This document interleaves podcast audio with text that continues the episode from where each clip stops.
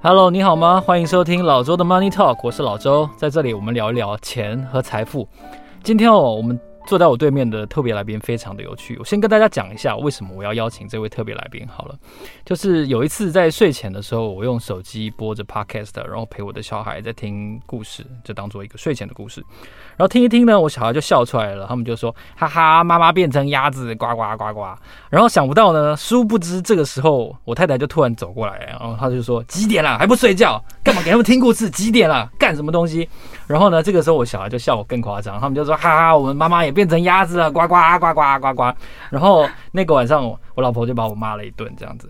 然后我会有这样子。的一个感想跟邀请呢，其实就是因为疫情爆发到现在两年多的时间，孩子。很多时候应用电子。设备的频率跟它的时间长度，其实是远比疫情爆发以前来的长的。那我会让他们听床前的故事，其实。一部分的原因是因为我觉得一直盯着荧幕看，或者说是看书，其实对视力来说是一个比较大的影响，而且它会有一个我觉得视觉或上面会成瘾。那所以我就想到了听故事类的 podcast。实际上在这两年多以来，呃，说故事类型的孩子亲子类型的 podcast 也确实是成为台湾的一个非常重要的节目的类型。在这当中，如果有关注排行榜的人呢，一定都会发现说有一个叫做《从前从前》的节目。那我也是听这个节目，然后呢，啊，我不是听这个节目长大的，我是听这个节目。那主持人的声音很好听，然后而且同时故事听起来也蛮吸引人的，然后他的排行非常的前面。他日前发表的这个“妈妈变成鸭”的故事呢，就是启发我来约访这位主持人的这个。动力哦，所以今天呢，很高兴邀请到了从前从前的主持人童话阿姨来跟我们分享一下她创作节目的秘诀。Hello，童话阿姨你好。Hello，我是童话阿姨。从前从前，我们听到童话阿姨的声音的时候，都觉得哇，这应该是一个非常美丽的妈妈。果不其然，真人来到录音间的时候，觉得哇，非常的有气质。然后我们刚才还在聊做媒体的一些感想。然后即时新闻是如何伤害的新闻业的从业人员？天哪，这可以播吗？对，这是我的感想。就即时新闻是破坏了，是是是，是老周的感想。嗯，对。然后那我觉得话说从头哦，就是我我发现你的节目真的排行真的非常前面，大概现在还是前十名对吧？嗯，是对。所以你每天都会看排行榜吗？我其实已经渐渐习惯不去看它了。哦，真的？对，因为呃。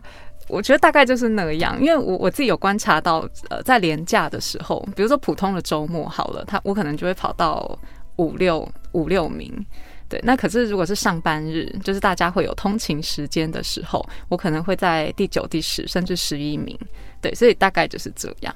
所以你的核心用户听起来跟 Apple Podcast 手机的或者说平板的拥有者相对是比较不一样的。他可能是他们的小孩，没错。他的 TA 大概年纪大概最大会到几岁？我目前听到最大好像是国小六年级。国小六年级，对，哇，这蛮不容易的。哦，我也很惊讶耶，我以为，因为我自己觉得应该是学龄前的小孩会比较有兴趣听，然后发现，哎，还蛮多国小的小朋友会去听，我也很惊讶。嗯。你会做一些用户的访谈调查，了解一下小朋友们或者是家长们对这个。节目的印象跟喜好吗？因为我们看到 Apple Podcast 上面很多的评论，那也有一些小孩子用爸妈的账号来留言，我有看到，这都蛮可爱的。对对，你会去了解一下他们的偏好吗？呃，我倒没有特别去做一些问卷啦。不过，因为我有粉丝团，所以其实呃，家长或者是甚至小朋友，他们都会利用粉丝团来跟我沟通。像是家长会留言说，小孩听到这一则故事，然后尤其是哪一个桥段的时候，他们笑得特别大声，或是呃，因为我故事里可能唱了一小段五月天的歌，导致小孩居然会唱那一首五月天的歌之类的，就是有这一些回馈。然后甚至还有很可爱，就是小孩他，因为他不会。打字，所以他会用那个呃粉丝团，就是那个 Facebook Messenger，然后去录音传给我，告就是告诉我一些他想说的话，就是真的很可爱。哇，非常的死忠的粉丝的忠实的反应 是。哎、欸，那这个节目如果从最初开始回顾的话，一开始你为什么会想要把故事做成一个 Podcast 来发表呢？呃，其实我觉得跟很多妈妈一样，就是我。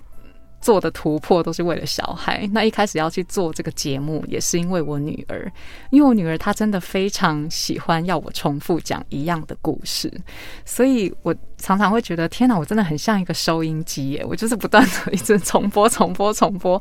然后刚好那个时候，呃，也注意到说。Podcast 这个媒体在台湾渐渐受到关注，所以才想说，哦，那不然我把自己讲故事的过程录成一个节目来看看，所以才这样子开始。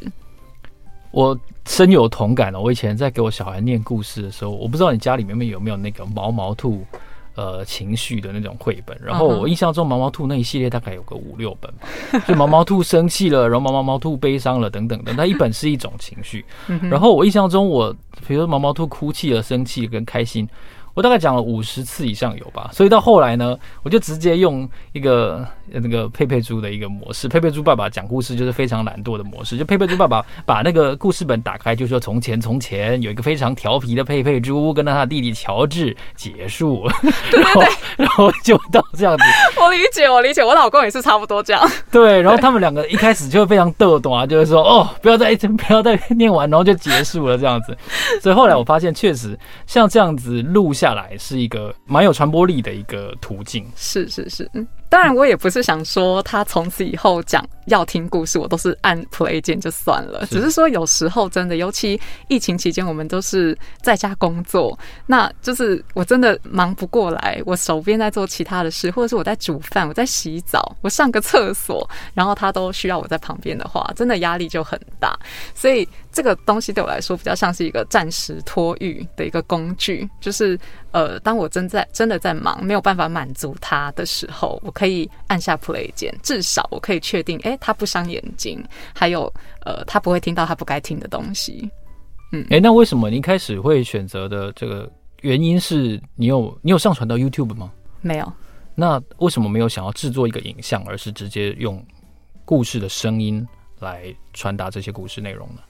很单纯的就是说，因为一开始是为了解决我女儿的需求嘛，所以我当然就很简单的觉得说，哎，那听就可以了。那再来就是说，你设想如果说家长他想要用影像的方式来暂时托育，比如说电视好了，那如果打开电视，打开 YouTube 好了，那。呃，小孩有很多选择啊，他不一定会选择听故事。右边栏会有很多。对啊，他不一定要选择听故事的频道。所以，如果说想要让小孩专注在听这件事上的话，我还是比较 prefer 没有画面，让他专心听，而且真的比较不伤眼睛，而且还可以训练专注力。这样。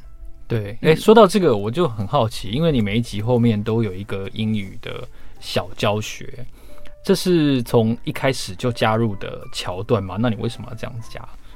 呃，其实就是一个附加学习的概念，因为觉得小孩在听故事的时候，其实真的都很专心。那如果我已经拥有他十分钟的专注力了，那为什么我不利用他的专注力还在的时候，去让他多学一些其他的？嗯。不过我也不会把这个节目当做一个语言教学的一个工具啦，因为它真的就是一个附加的。真正的学习，我还是觉得他听故事，他就算没有学到英文也无所谓，他听故事就是学习了。嗯，在整个节目发展到现在，应该有差不多两年多的时间嘛？哦。还没满，还没满两年，对。但你能不能够跟我们分享一下，大概它切分成哪几个时期？因为像我自己的节目，我觉得也有一些进步、改变，然后或者说是转型。那你的节目所有的程序都是你自己在执行的情况下，你有没有一些时期的转变可以区分呢？呃，我觉得可以分大致分三个时期。第一个时期就是像我刚刚说的，我就是为了女儿的需求而做，所以。大概是第一季的时候，我就是都是说一些呃经典的故事，三只小猪啊、白雪公主这些，我没有另外再去付出成本去买其他的书籍，然后也没有呃去买音效啊、配乐，所以第一季算是比较粗糙的，因为我真的觉得就是给我女儿听啊，她不听我可能也就不录了。哦，就是很单纯的。对，那。呃，可是到第一季结束之后，我发现哎，好像渐渐累积了一些听众，于是第二季我就开始做了一些投入，就是我有，呃，老实说也是因为第一季我把呃，经典故事都讲的差不多了，都快被我讲完了。于是第二季我就开始去联络一些出版社，我会先去找一些书籍，然后跟出版社联系，然后取得呃这个授权之后，然后我才在节目中分享这个故事，然后也会投入更多时间和成本去购买音效还有配乐，这样。所以第二季的节目开始比较精致，然后呃听众也是稳定的成长。那到第三个时期，应该就是。我第一收到第一个赞助，那个时候就是台湾疫情，去年台湾疫情很严重的时候，哦，五月的时候，对对对对对，然后那个时候就是很多说故事节目都忽然名次窜到前十名，对，我就是其中一个。对，疫情期间我大概最高的名次是第二名，嗯，然后那个时候是百灵果率先来找我谈业配，然后之后就相继有一些厂商会来洽谈，这样。你接到他们的业配的时候，你会不会觉得很压抑？就是。超讶异的，我觉得百灵果你需要业配吗？对 对，可是他们还是就是来问，而且他们那个时候好像不止下我这一档说故事节目，他们同时下了几，就是挑了几个说故事的节目去下广告。然后那我自己比较喜欢把它当成是一种扶植呃 Podcaster 后就是后人的一种行为，因为老实说，真的有在听 Podcast 的人应该。大部分都会知道百灵果，对对，所以我不认为他真的有需要去投放这个广告。对，嗯，不过心态上，我觉得刚刚讲的那个时期，就是我觉得制式的可以这样分。可是心态上的转变，其实我觉得第一季跟第二季是最大的，因为第一季我真的就是觉得我可能随时都不录了，就是我只是录给我女儿听。可是第二季开始，我真的觉得，哎，好像有一些些听众了，就有一些更新的责任，然后必须把节目做得更精致一点。哎，这个我真的真的有感觉，就是我一开始我也很好奇，就是我自己到底能够做多久？嗯，因为我我觉得我的专长不是声音，然后也不是制作，然后而且很多东西要自己来，我我完全不在行。然后那个时候我的助手刚好他又要去找工作了，然后我就想说，哇，这个大概就再做个三集五集就没了吧？而且我一直在寻找，就是那个时候好像不太可持续，就是说这集讲完，我下一集到底要讲什么？又要沦入那种找即时新闻的逻辑，就是说 要很红的吗？然后一定要嗯最近最夯的吗？比如最现在的话，当然就是哦马斯克买 Twitter 吗？要讲这个吗？这个我觉得他就是哦这个，因为现在 Twitter 董事会持股太少嘛，一句话讲完好像撑不到二十分钟，所以会陷入那样的逻辑。是，但慢慢的、慢慢的，我开始试着去分享，似乎是自己比较是比较感兴趣的，然后比较。呃，能够完整的剖析的东西的时候，自己会比较有动力去更新。哦，没错，没错，没错。对，嗯，所以你说你第一季到第二季的心态，你会有一个维护的 update 的责任感。对，嗯，所以第二季开始，因为其实第一季我更新的很勤劳，因为呃。制作上相对容易啦，我就是讲完，然后前面片头有个音乐，片尾有个音乐，这样就结束了。所以我那个时候更新，那一周更新了三次，对。然后第二季开始，因为有制作的比较精致了，所以我现在都是维持一个礼拜一集，对。那我觉得这样子的平衡是我可以忍受的。可是你都是在什么样的时间跟环境底下去录音制作呢？OK，因为我平常有正职，就是我还是需要上班，然后我女儿刚好也去念幼稚园了，所以我大概就是会把我的时间切割为她去上学之后，然后我先我会先去健身房，然后健身完回来之后，我就开始处理我正职的事情。对，那可能呃一天我会播二到三个小时来制作 Podcast，然后是在我的正职的事情做完之后。对，那大概就是这样。那以我现在一集的制作时间，从打稿到录制到后制结束，大概是八到九个小时，等于是一个工作天啦。对，所以我一个礼拜切割成每天二到三小时，其实是很充裕的，是都可以完成。每一个程序都是你自己亲手制作吗？对对对，是我自己做。所以你都没有考虑要找小助手之类的？呃，这会不会对一个妈妈来说会有点过劳了呢？我我呃，目前是我还可以负荷的，因为就是只要我的生活还是维持一个平衡，就是我还是有时间去健身房，然后我还是有时间陪我的小孩，陪我的老公，我觉得都还可以接受。嗯，你刚才提到说，有百灵果开始下业配之后，是一个全新的，就是第三个时期。嗯，那现在呃来找你合作的，除了出版社啊、童书，这个当然是最最自然的一些合作对象之外，有有其他类型的广告业主想要来跟你合作吗？嗯，其实真的五花八门，什么都有。真的吗？对，最最最让你无法理解的，可能是什么？没有啦，其实我我大概都可以理解为什么，因为呃，小孩在听故事的时候。必定旁边有大人，对对，所以广告商就是看准这一点，就是这个节目他打的不是小孩，其实还是在旁边的家长，所以呃，来找来找就是谈业配的这个厂商，大部分都还是一些可能家庭用品啊、居家用品或是食品，就是都有。嗯，你现在有经纪人吗？还是你都要自己谈？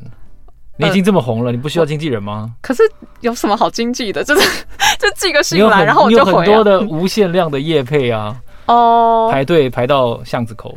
呃，没有啦，没有没有这么夸张，没有这么夸张。因为其实我一个礼拜只更新一次嘛，所以我觉得能置入叶配的集数也没有很多。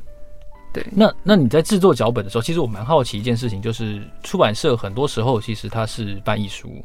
嗯、那它会有一些版权的限制。那你在这样子的呃，可以算是改编嘛？哈，改编底下要怎么样跟他们同时能够合作，而且它可以避免一些版权上的争议，这件事情你是如何达成的呢？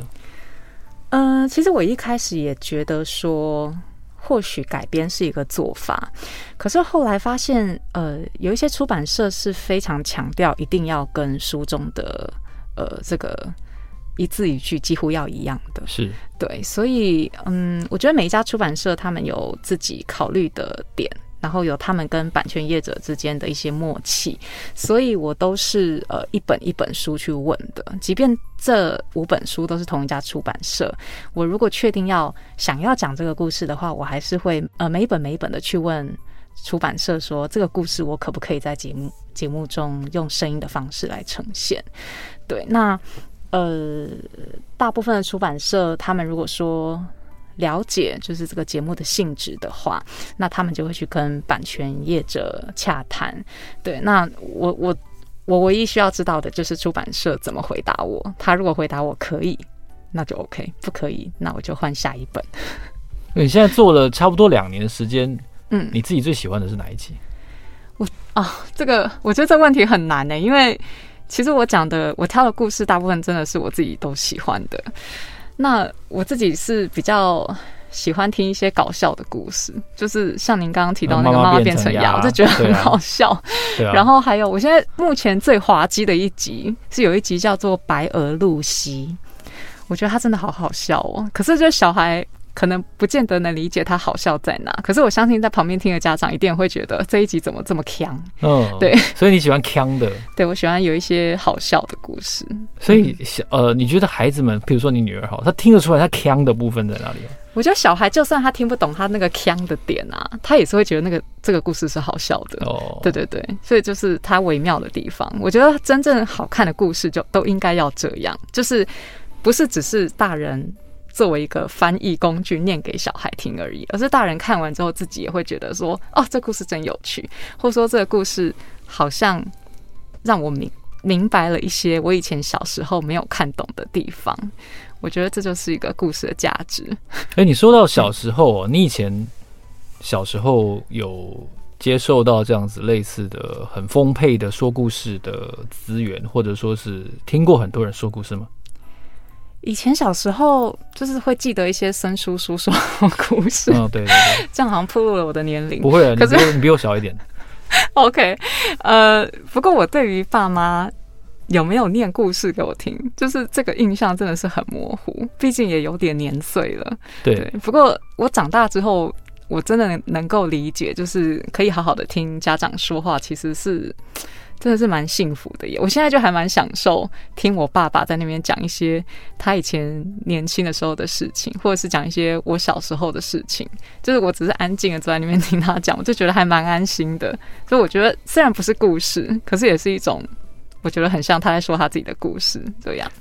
我觉得对我们这个这个年代的小孩来说，就是可能其实也许我们放看看，也许韩国、日本、香港，也许也差不多，就是说爸妈可能都很忙，对，所以我们的，尤其我们大概都是接受同一个同一个时期的教育的，嗯，所以我们会比较少跟爸爸妈妈互动。没错，那个时候都是双薪家庭啊，对啊，大家就是爸妈都是拼命的上班，对。对，然后小孩就是送安亲班之类的，对，嗯，所以你你自己你是一个爱阅读的人吗？我觉得我算是哎、欸，嗯，只是说，呃，我觉得阅读的品质好像不同了。以前，以前会觉得说我想要很快的看完一本书，然后就会呃买完书回来开始翻翻翻翻，然后什么事情都不做这样子看，大部分是小说啦。然后现在我会去享受呃悠闲的阅读，就是我可能会在床头放个几本。不一样性质的书，就一些硬式的一些软式的，然后交叉的去阅读它，对，然后可能睡前看一看，这样我会觉得哦很放松，那我可以睡觉了。嗯，现在哎、欸，我很好奇，你的女儿是大概什么时候知道你就是童话阿姨的呢？哦，这一题还蛮妙的，她大概是在第一季快要结束的时候，就是我做了已经一。三个月了，他才知道我是童话阿姨，而且我也不确定他一开始知道的时候是真的明白这个意思，还是只是因为我告诉他说，其实我就是童话阿姨。对，我觉得他是慢慢的去看到，真的看到我录音的过程，他才慢慢的体会到说，哦，原来真的是你哦，这样。所以你在他没有睡觉前录音。通常都是他在学校的时候，他在学校的时候，对，这样才没有没有干扰嘛。对，这个完全明白，没错。那你是用自己的卧室？对，用衣柜吗？对，用衣柜来录音，就是衣柜。嗯、对，我听到很多人都是用衣柜来录音，嗯，所以他的他的音质会相对会好一点。对啦，当然没有像在录音室这么好。对，可是因为我觉得我需要一个机动性很强的一个录音环境，就是我现在有时间，那我现在就赶快录。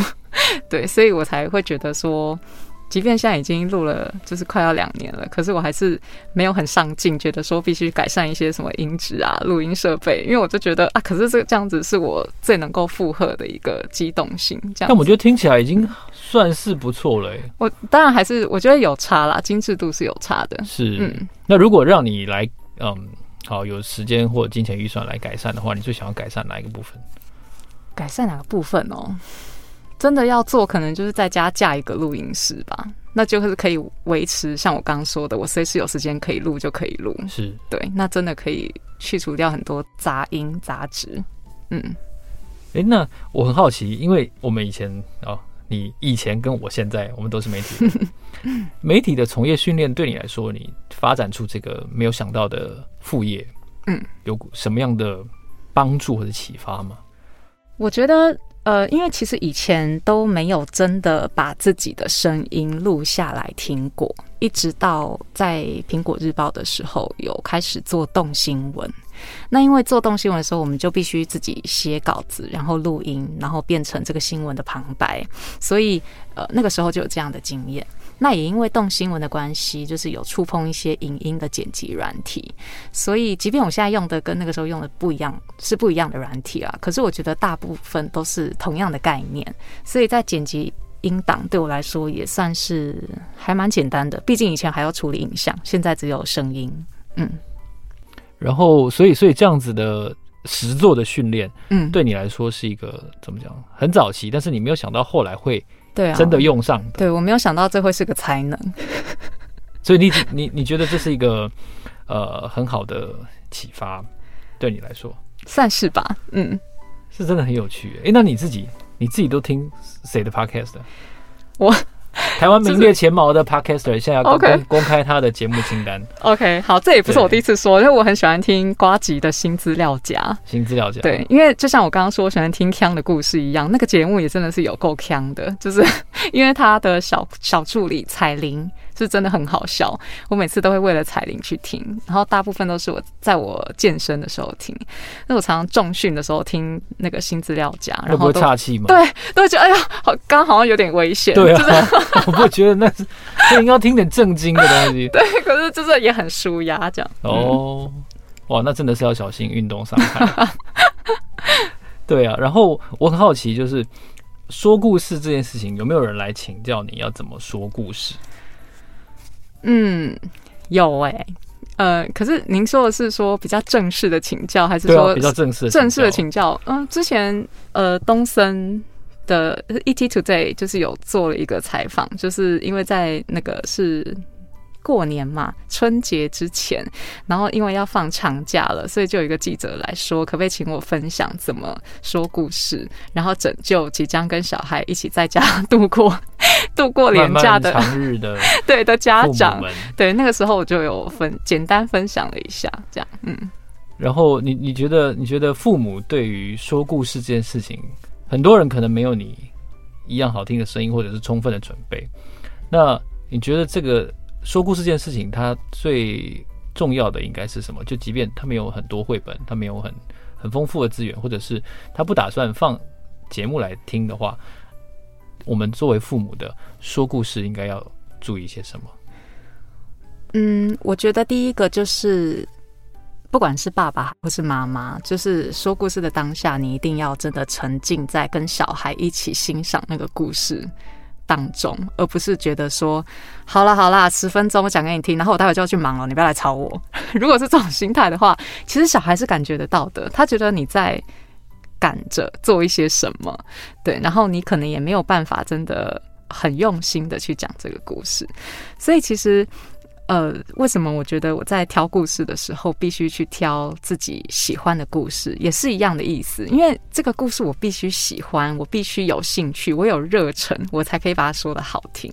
所以我觉得，嗯、故事书真的不用多，就是小孩喜欢的，然后你也觉得好看的，有个十本，然后你们不断的重复翻，你们每次都用不一样的方式去讲它。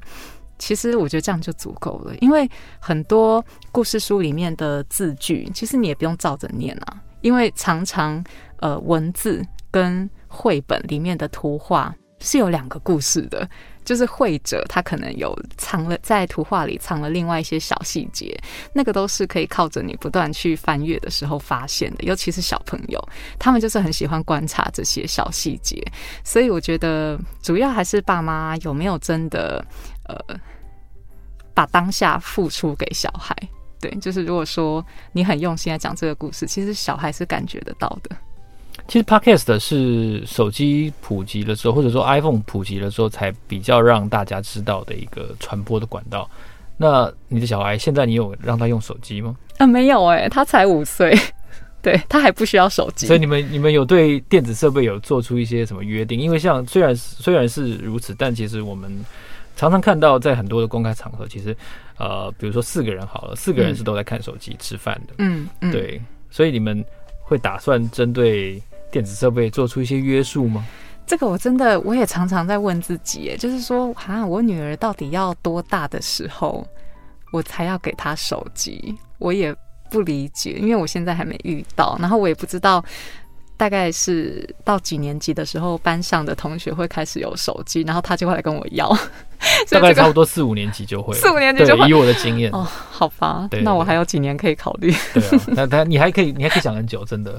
对，那嗯，您说电子设备的约定的话，其实呃，我倒没有说很严格的去规定说，哎、欸，你每天你就是不能看电视。嗯嗯然后不能怎么样，因为我我们也没有平板啦，所以他也没有玩平板。可是就是他还是会偶尔想要看一下电视，基本上我都会让他看，因为他也不是那种他看电视他就呃，他也不是那种就是永远都只会选择看电视的人。对，那通常我觉得他会选择看电视，可能也会是因为当下我或是爸爸没有办法陪他玩。他就会选择好吧，那我看电视，所以我也不觉得说他真的有这么的喜欢看电视，可能是当下他觉得最有趣的选择是哪一个。是，所以目前来说，我也没有太硬性的规定说，哎，你不可以看。嗯，我在看那个你的粉丝团的时候，其实我注意到蛮有趣的现象，就是你把小孩放在浴缸里面，然后会让他涂鸦浴缸，所以跟着绘本的操作的方法，嗯，去应用在你的生活里面，比如说涂鸦浴缸。是你的一个教育的一个实作的一个小 paper 吗？可以这样说？呃，也也不是啦，因为其实我相信疫情期间很多家长都想出很多妙招，就是要怎么样让小孩在家，可是又不觉得无聊。呃，那我觉得刚好那个时候是因为他看了一本书，叫做。小布涂油漆吗之类的，反正就是那本书跟涂油漆有关。可是，在现有的学习环境之内，我又不可能去让他真的涂油漆，所以就觉得，哎、欸，那最无害的方式就是你干脆去涂浴缸好了。于是我就拿水彩让他在浴缸里乱涂，他也觉得很开心。所以我觉得，呃，这是一种看完故事之后的延伸。就是如果说他他喜欢这个故事的话，其实不妨就是利用里面的一些。呃，里面有谈到的东西，然后去做一个另外的发想，其实小孩也会对那个故事更有感受，然后他也会更 enjoy 在听故事这件事，因为听完故事，哎，还有有趣的事可以做。嗯，它就是一种嗯，怎么讲，无感的切换吧，就是。对啊，对，我觉得对于鼓励呃阅读是很有帮助的。因为就会对他来说，阅读不只是这样翻翻书，因为看完书可能有其他有趣的事可以做。那选现在选书是你的小孩想听的，还是你自己觉得你应该要讲这个书来来让你录制这一集新的一集？其实都是我选的啦，都是你选的。嗯、对，那他的评价会很不一样吗？嗯，评价你是说他喜不喜欢？对，他喜不喜欢？嗯，我觉得他好像很少碰到不喜欢的故事、欸，哎。嗯嗯，可能跟个性有关吧。呃，有一些故事他可能觉得比较哀伤的，他会就是会觉得听完他会那个有点想要流眼泪，他就会害怕去听第二次。哦，对，好像会有这样的反应。对，所以呃，基本上大部分他都是喜欢的啦。嗯，那我很好奇一件事情，就是开播到现在，嗯，做这个节目的经验，然后。包括你的宝想要更新的责任感也好，它到底改变了你什么事情呢？嗯，老实说，我不觉得有被改变什么耶，因为我的生活的日常就是照样在进行。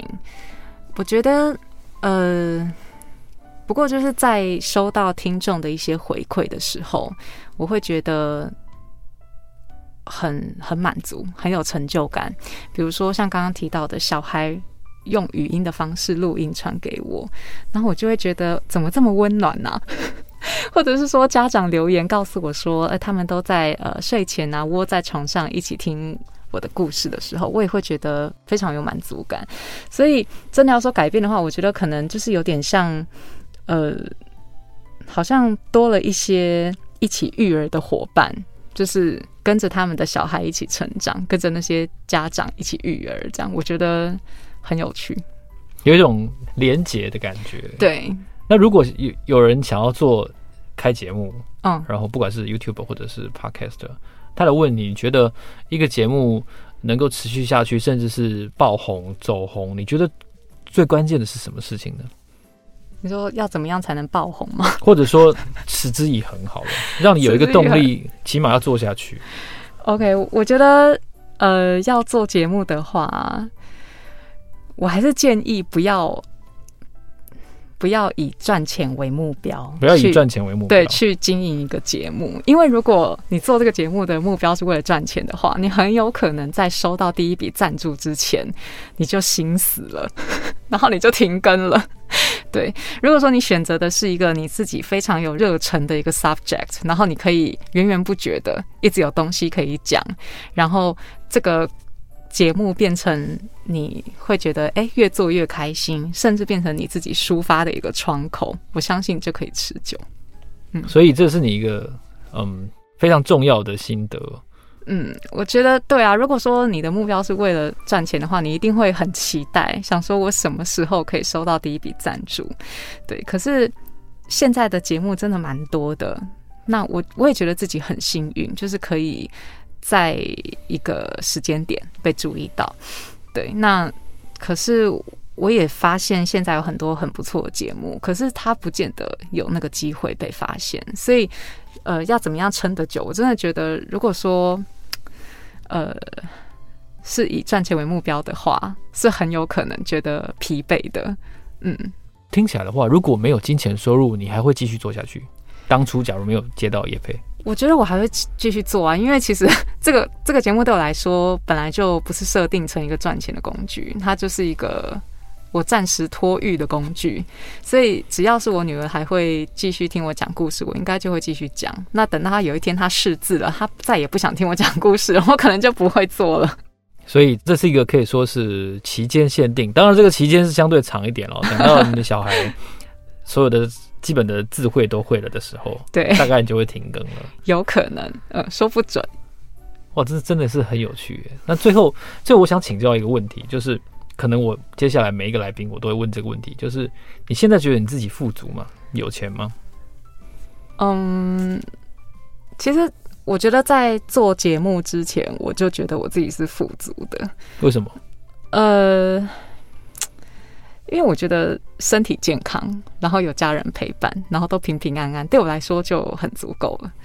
那现在的富足是说，就像刚刚讲的，就是除了我的家人以外，然后好像有另外一群，就是呃一起育儿的伙伴们，然后一起听我讲故事的孩子们。那这些会让我觉得更富足。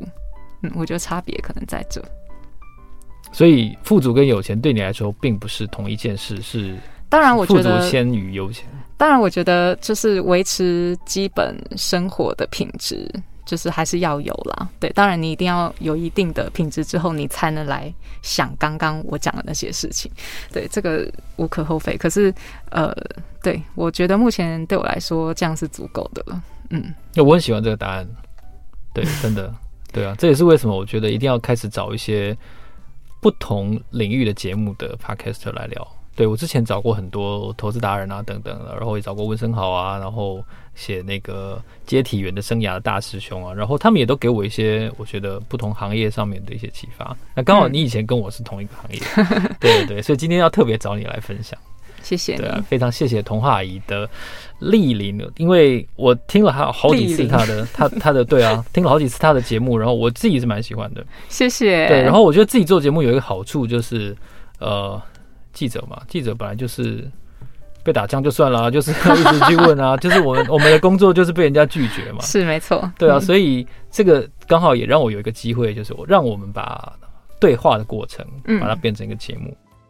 如果你喜欢这集节目的话呢，欢迎在 First Story 的 APP，还有在 Apple Podcast 给我们按五颗星，然后告诉我们呢，你最喜欢这个童话阿姨在访谈当中提到的哪一个点，然后呢，你有没有听过童话阿姨的故事？你可以去听听看。然后，像我个人非常喜欢面包小偷，还有妈妈扁正鸭，就是害我被我老婆骂那个呱呱呱的那一集。然后我自己是这个节目忠实的粉丝，所以我今天才会邀请他特别来到这个节目。好，然后如果你喜欢老周的这个这个理财财经童话的话呢，你要继续关注老周的这个节目。再次的谢谢童话也来到我们的节目现场，谢谢谢谢老周，老周的 Money Talk，让我们下一集见，谢谢，拜拜，拜拜。